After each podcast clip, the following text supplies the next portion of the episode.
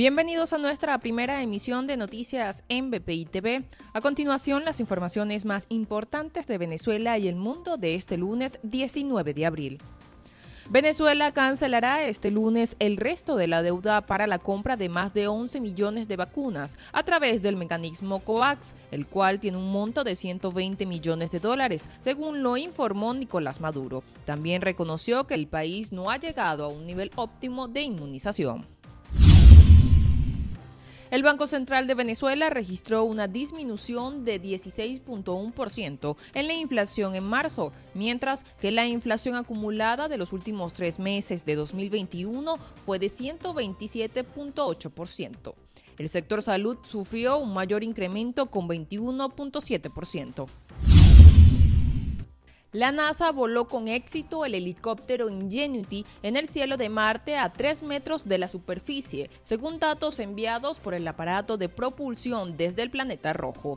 Esta sería la primera vez que se logra una hazaña igual en otro planeta.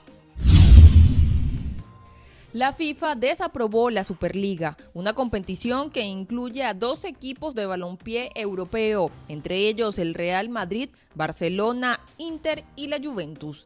El ente rector argumentó que el deporte debe ser inclusivo y la iniciativa no cumple con los principios de la organización.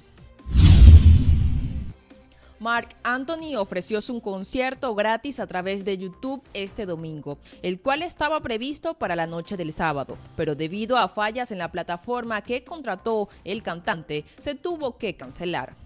A consecuencia del error, miles de fanáticos en Twitter se quejaron del servicio, mientras que el salsero explicó en sus redes sociales que la empresa organizadora devolverá el dinero de las entradas y el evento estaría colgado por 24 horas en su canal. Para el desarrollo de estas y otras informaciones, los invitamos a sintonizar nuestra señal en vivo y contenido on demand en bpitv.com o a través de Roku, Apple TV, Amazon Fire y nuestro canal de YouTube. Síganos en las redes como arroba bpitv.